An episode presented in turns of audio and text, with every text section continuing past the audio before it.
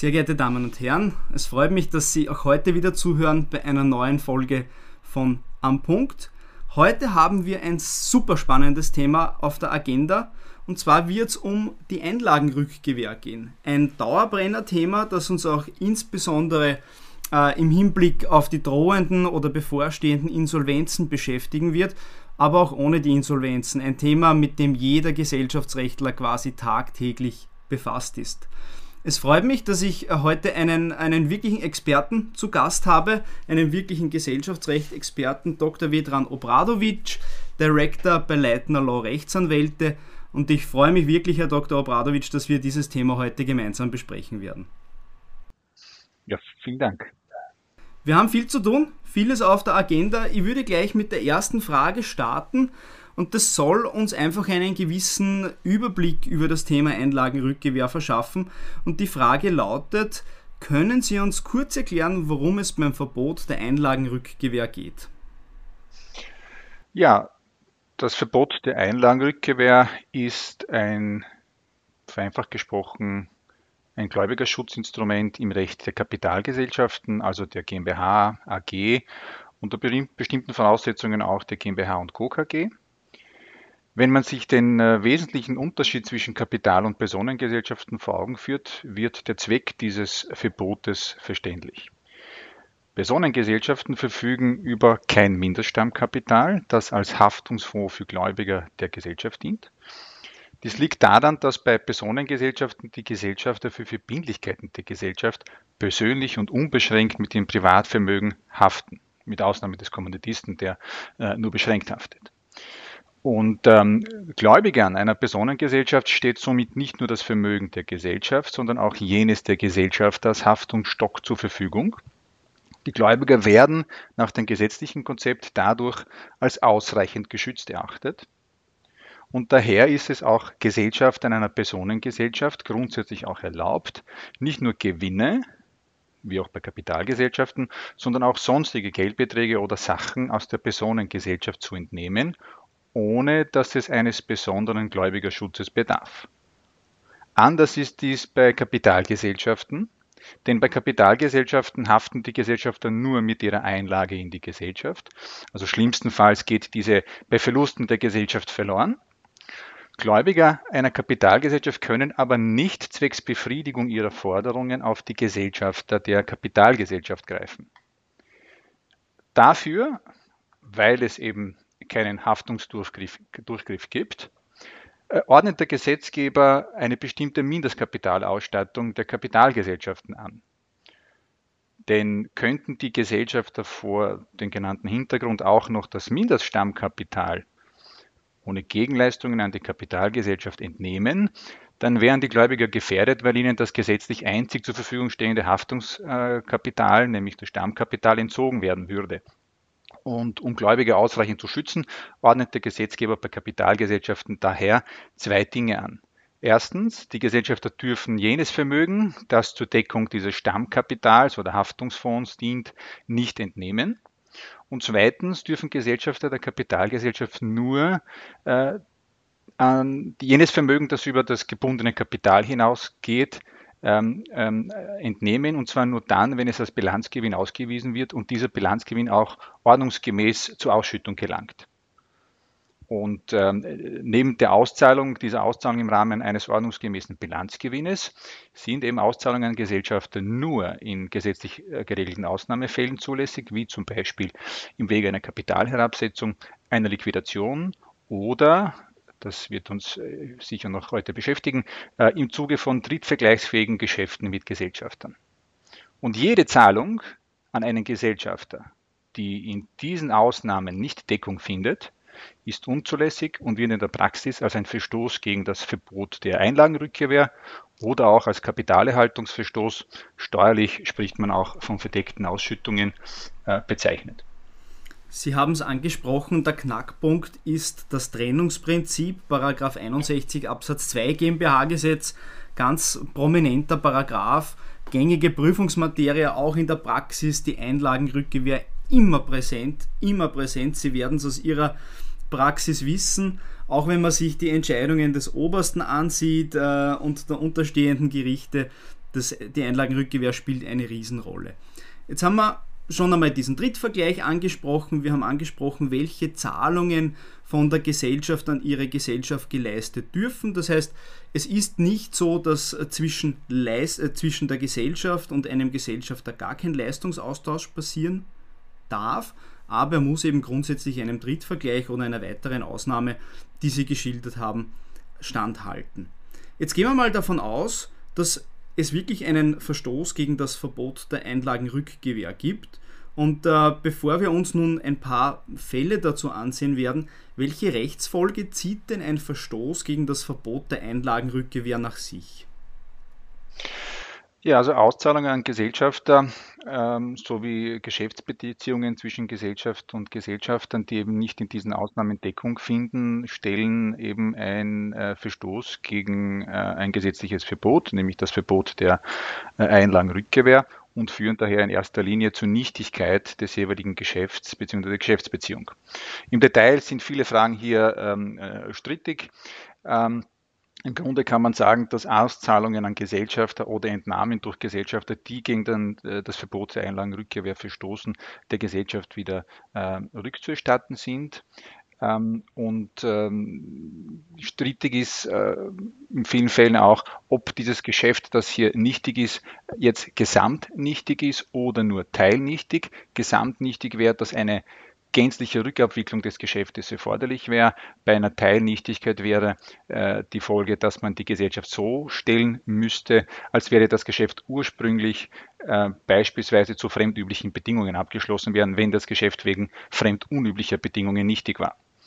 Ähm, Neben dieser Nichtigkeit äh, kann der Verstoß gegen das Verbot der Einlagenrückengewehr bei Hinzutreten von subjektiven Komponenten Schadenersatzansprüche der Geschäftsführer gegenüber der Gesellschaft ähm, oder aber auch strafrechtliche Folgen für Geschäftsführer, aber auch ähm, mitunter für Gesellschafter nach sich ziehen. Außerdem wird in der Regel auch ein äh, Abberufungsgrund aus wichtigen Grund äh, des Geschäftsführers vorliegen. Hier ist wichtig, dass die Einlagenrückkehr, die zur Nichtigkeit führt, nämlich das, was ich vorhin genannt habe, äh, unabhängig davon eintritt, ob den Beteiligten der Verstoß gegen das Verbot der Einlagenrückkehr bewusst bekannt war oder nicht. Mhm. Sie haben es ja sehr schön auf, äh, aufgedröselt. Ähm, es geht nicht nur darum, dass der Gesellschafter eine Leistung der Gesellschaft bekommt, auf die er keinen Anspruch hat. Ja, sei es, er bekommt zu viel für seine Leistung oder er hat überhaupt keine Gegenleistung erbracht. Aber die Rechtsfolge ist eine doch sehr, sehr gravierende und ist vor allem auch für die Geschäftsführer, die dieses Geschäft ja am Ende des Tages für die Gesellschaft abschließen, ein großes Problem. Gesellschaftsrechtliche Folgen, strafrechtliche Folgen. Also da geht es nicht um, um, um kleinere Verstöße, sondern es kann am Ende des Tages zur Abberufung des Geschäftsführers führen. Jetzt habe ich es zu Beginn ja schon ein bisschen äh, vorweggenommen, äh, möchte aber die Frage, weil sie so wichtig ist, noch einmal extra aufwerfen. Ähm, sie tritt quasi immer auf. Sind Leistungen zwischen einem Gesellschafter und der Gesellschaft per se verboten? Ja, wie, wie erwähnt, sind drittvergleichsfähige oder auch fremdvergleichsfähige Geschäfte, also Geschäfte zwischen Gesellschaft und Gesellschaftern, die die Gesellschaft auch mit einem Dritten abgeschlossen hätte, zulässig. Das ist so quasi die Standardformel. Und dabei äh, ist äh, nach der strengen, im Detail aber im, im Detail unstrittigen Ansicht des OGH sind zwei Sachen zu prüfen. Erstens, hätte die Gesellschaft ein solches Geschäft überhaupt mit einem Dritten abgeschlossen und hätte die Gesellschaft ein solches Geschäft mit einem Dritten auch zu denselben Konditionen abgeschlossen. Wenn diese zwei Fragen bejaht werden, dann ist ein solches Geschäft zulässig. Wird nur eine dieser Fragen verneint, sei es ein Geschäftsführer hätte ein solches Geschäft nicht mit einem Dritten abgeschlossen, nämlich überhaupt nicht, oder nicht zu diesen Konditionen, dann liegt ein Verbot gegen, äh, ein Verbot gegen äh, die Einlagenrückkehr vor und führt eben zu den genannten äh, Rechtsfolgen. Es sei denn, und das ist wichtig, und da gibt es einen gewissen Spielraum, nämlich es kann nachgewiesen werden, dass selbst wenn diese Voraussetzungen nicht vorliegen, dass eine betriebliche Rechtfertigung vorliegt, die es rechtfertigt, dass man ein solches Geschäft eben zu unüblichen Konditionen abschließt, die man mit Dritten nicht abgeschlossen hätte, oder dass man ein solches Geschäft abschließt, obwohl man es mit einem Dritten überhaupt nicht abgeschlossen hätte. Und äh, bei dieser betrieblichen Rechtfertigung, unter Anführungszeichen, ähm, ist zu prüfen, ob ein sorgfältiger Geschäftsführer dieses Geschäft überhaupt oder zu diesen Bedingungen auch abgeschlossen hätte.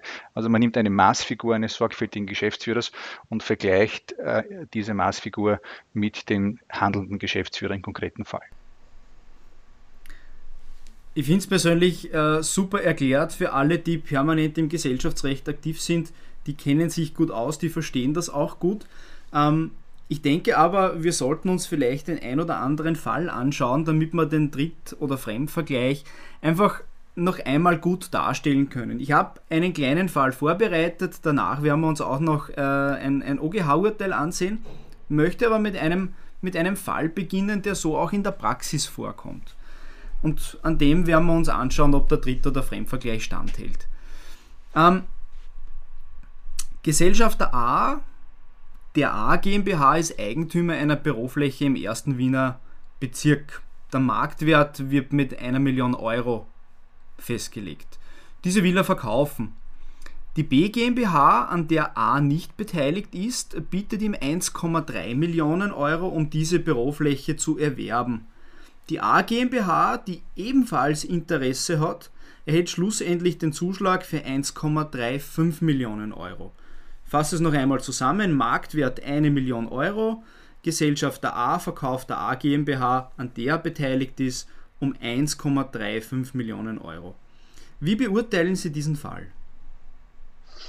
Ja, das Problem äh, eines Verstoßes gegen das Verbot der Einlagenrückgewehr in diesem Fall stellt sich eigentlich nur aus Sicht der A GmbH, weil die A GmbH ein Geschäft, nämlich Kauf einer Bürofläche, mit ihrem Gesellschafter hier sogar mit, ihrem Allein, mit dem Alleingesellschafter eingeht.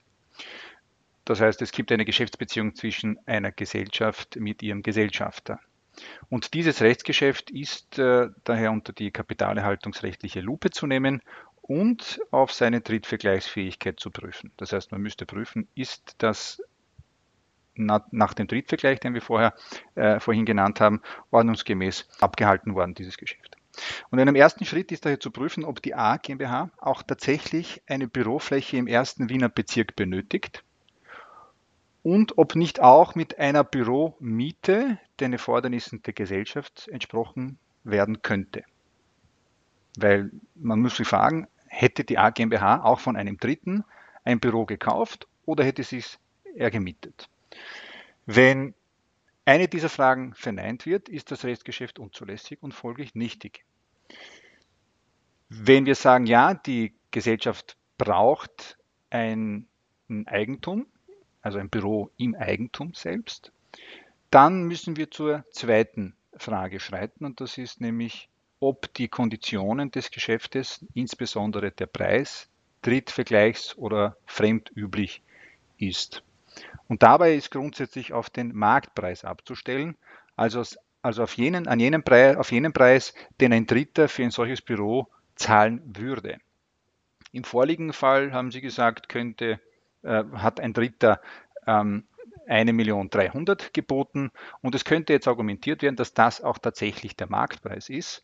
Die Gesellschaft aber nicht den Marktpreis gezahlt hat an den Gesellschafter, sondern mehr als den Marktpreis, nämlich 1.350.000. Und damit äh, könnte ein Argument im Raum stehen, dass dieser Preis marktunüblich ist. Wenn das bejaht wird, wäre das Geschäft nichtig. Es sei denn, die Gesellschaft kann eine betriebliche Rechtfertigung darlegen, dass es sich gelohnt hat, für einen bestimmten betrieblichen Grund eben 50.000 mehr zu zahlen. Also quasi, man ist in einem Bieterverfahren und es ist wichtig, diese Räumlichkeiten zu erwerben, weil der Standort so wichtig ist. Dann könnte man durchaus auch sagen, okay, es könnte berechtigt sein, auch hier etwas mehr als den Marktpreis, nämlich das, was ein Dritter geboten hat, zu zahlen. Ich glaube, das ist äh, das extrem Schöne an der Einlagenrückgewehr und am Dritt- und Fremdvergleich, weil oftmals die klassische juristische Antwort zum Tragen kommt, nämlich es kommt darauf an. Man muss es einfach gut begründen und darlegen, warum man mehr bezahlt, Teilweise ist es relativ klar, dass, dass, dass es nicht fremdüblich ist, aber so wie dieser Fall, da wird man relativ viel argumentieren müssen, das auch dem Gericht zu verstehen geben, welche Intention dahinter steht und dann könnte man dieses Geschäft sogar noch als nicht vom Verbot der Einlagenrückgewehr erfasst begründen. Sehr spannend, weil ein relativ aktueller Fall ähm, wird bei der nächsten Frage jetzt aufgeworfen und da sieht man, dass das wirklich das tägliche Brot der Gerichte ist. Äh, Februar 2020, äh, der OGH hatte einen spannenden Fall zu beurteilen, äh, 6 OB 18 20W und äh, der ist relativ kompliziert, der Fall, deswegen würde ich Sie bitten, dass Sie uns den Sachverhalt und das Urteil des OGH kurz darstellen. Ja, also der Sachverhalt oder der Entscheidung lag folgender Sachverhalt zugrunde. Der Beklagte, nennen wir ihn einfach A, war 99-prozentiger Gesellschafter der GmbH. Und äh, diese GmbH hatte eine Liegenschaft und der Beklagte, also der eigentlich fast schon Alleingesellschafter A, war Eigentümer der Nachbarliegenschaft.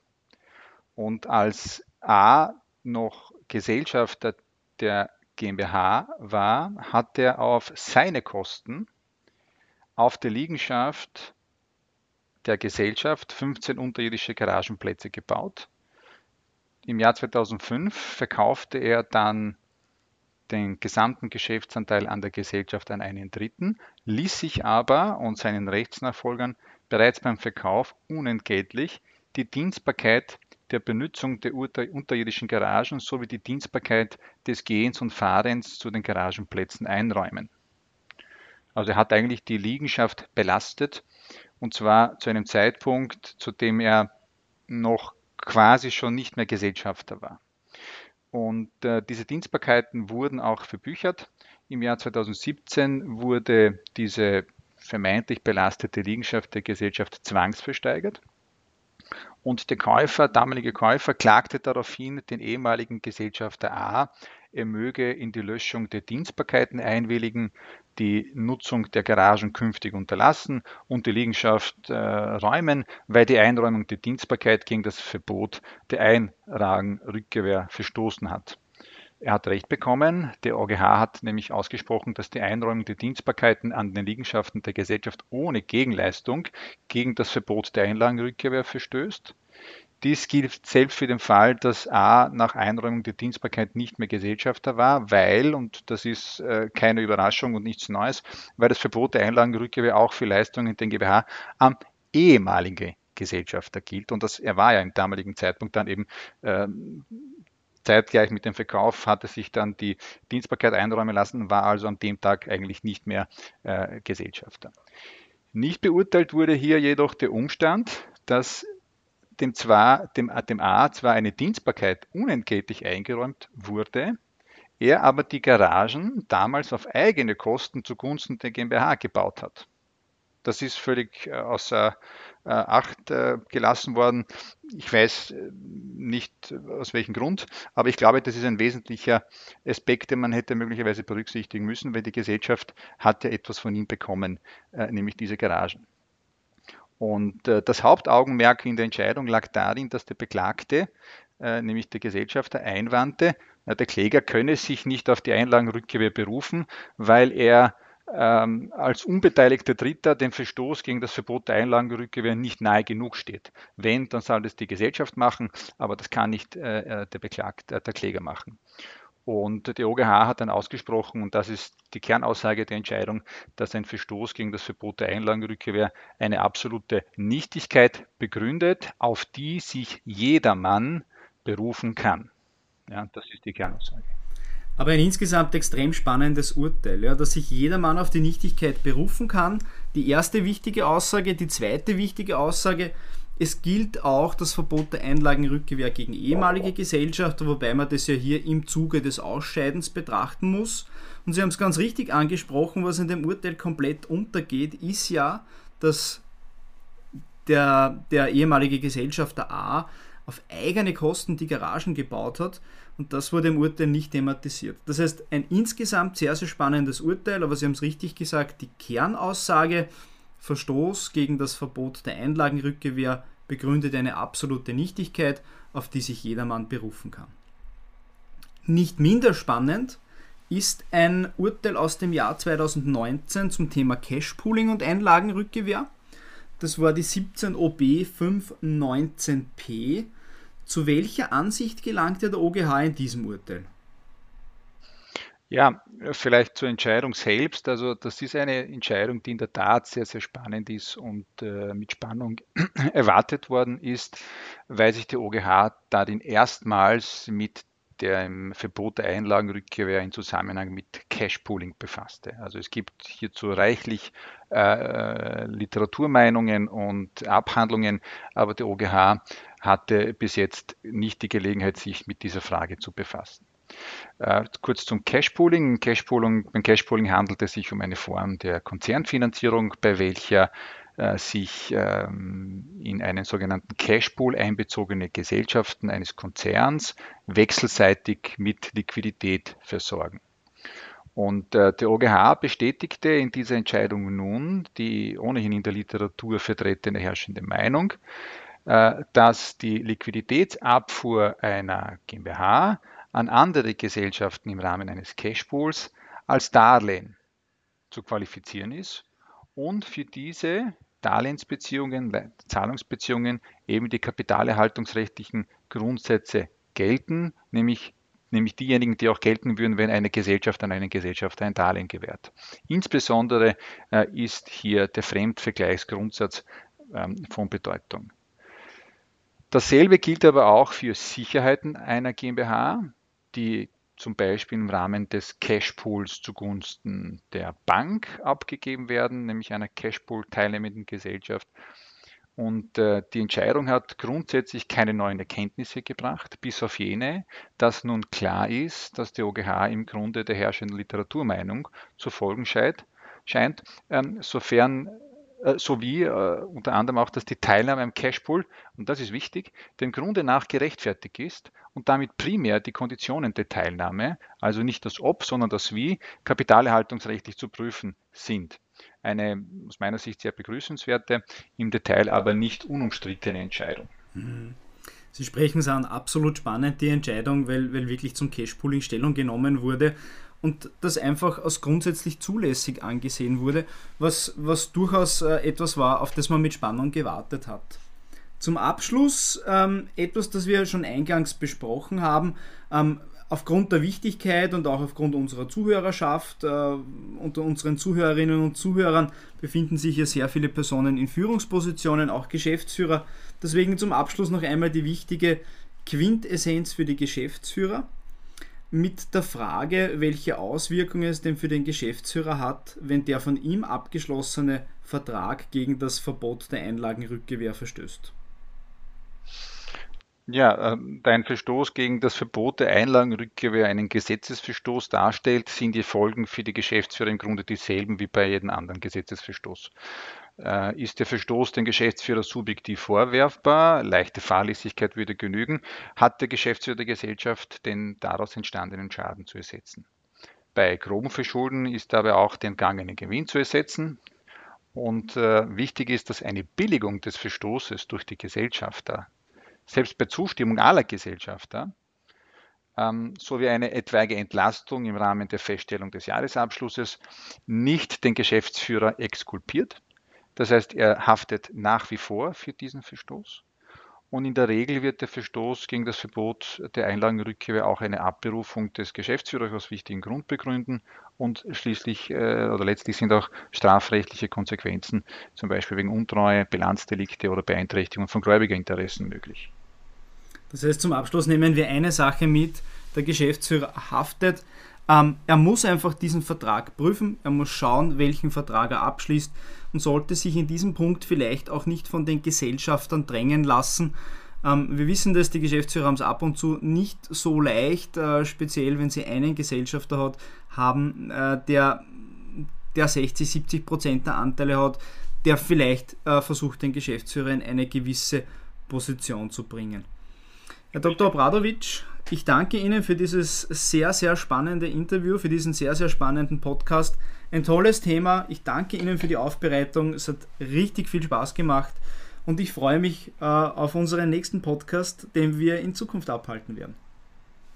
Ja, ich bedanke mich. Vielen Dank. Dankeschön.